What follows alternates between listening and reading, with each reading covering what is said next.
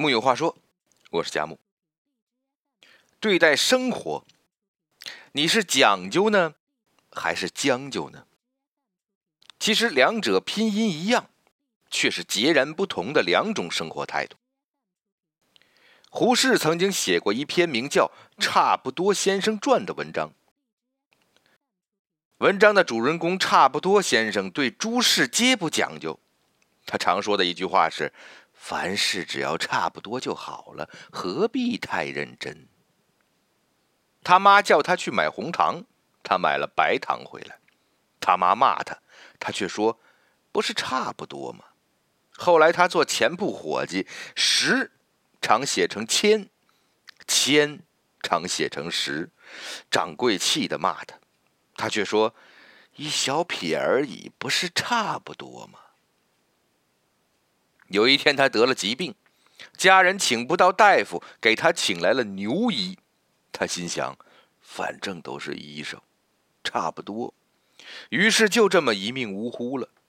临死的时候，他还坚持说：“活人同死人也差不多。”我们有多少人就跟这位差不多先生一样？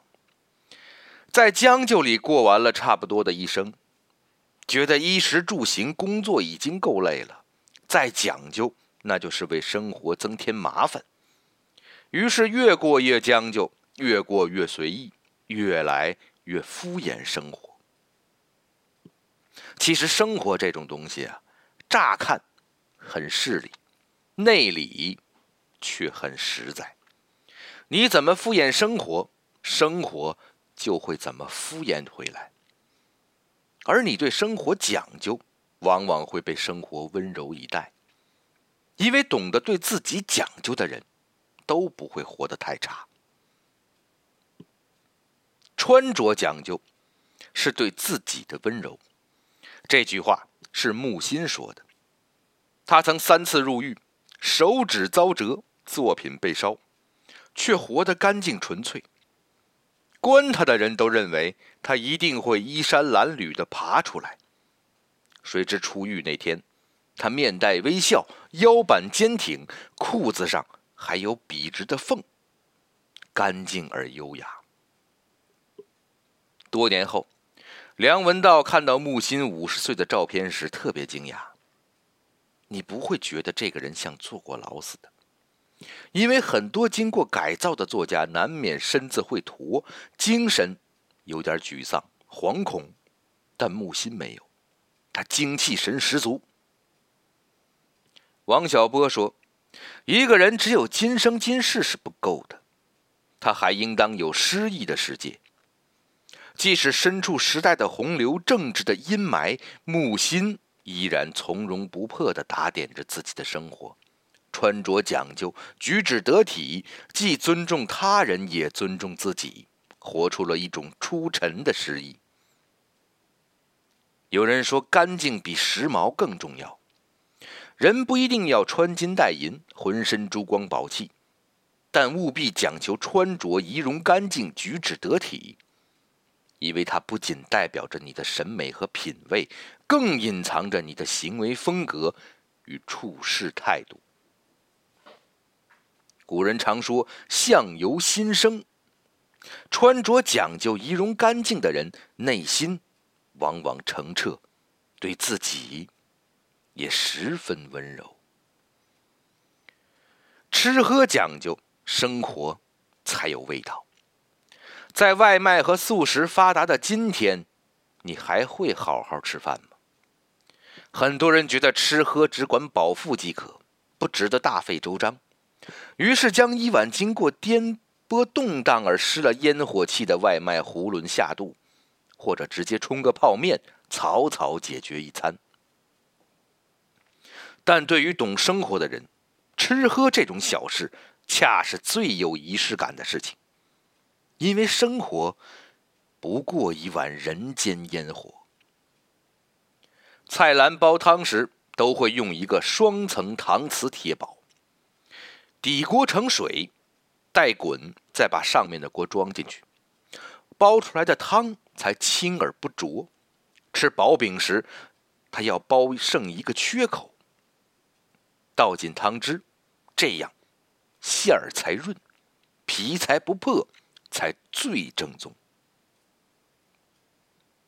而为了尝到最真实、最用心的味道，他在路边摊蹲了几个小时，只为等一碗热气腾腾、满是烟火气的饭。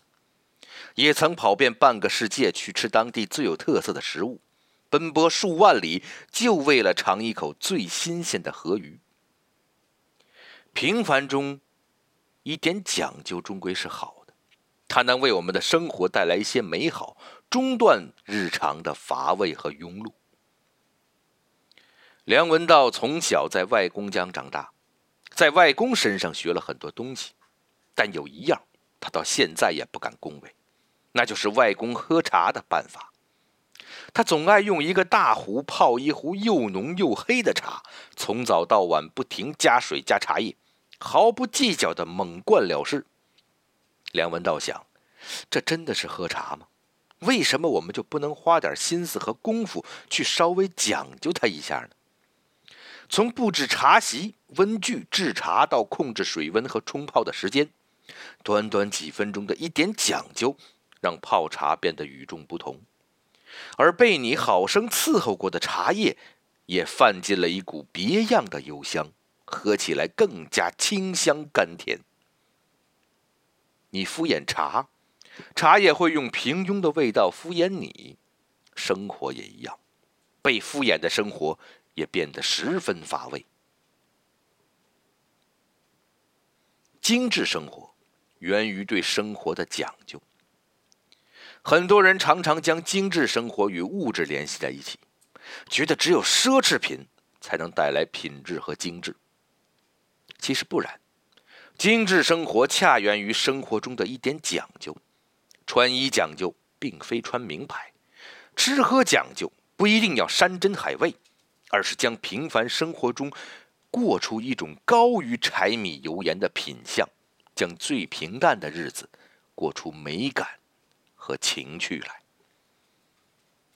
而生活中总有些人能把自己的日子过得既漂亮又讲究，比如被林语堂称为中国文学史上最可爱的女人——芸娘。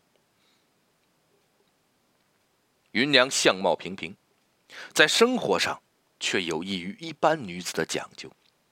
她观察到夏日荷花在傍晚时合拢，早晨时绽开，便用纱囊包裹少许茶叶，置于花心，熏染一夜花香雨露后，于次日清晨取出，即为莲花茶。用泉水泡之，香韵极佳。在芸娘眼里。即便身陷柴米油盐，也能调和出锦上添花的美感。连扫墓时捡来的一些黄石，布置一番后，也能叠起一座起伏有致的假山。弃之荒野的石头，一下子便有了生命和美感。这一点讲究带来的精致，并不需要花费太多金钱和物质，却能让生活变得有声有色。我们常说，忙着工作和应酬是在努力追求更有品质的生活，但忙着忙着，就常常把当下的生活美好忽略了。人应该怎样活着的样子也弄丢了。而讲究的人，并不需要太大的能耐，却总能把柴米油盐酱醋茶过成琴棋书画诗酒花，把普通的日子。过得有声有色。我们的生活为什么要一点讲究呢？因为人生在世，要真正像人一样活着，就需要一点高于柴米油盐的品相，多一点讲究，就多一点精致生活。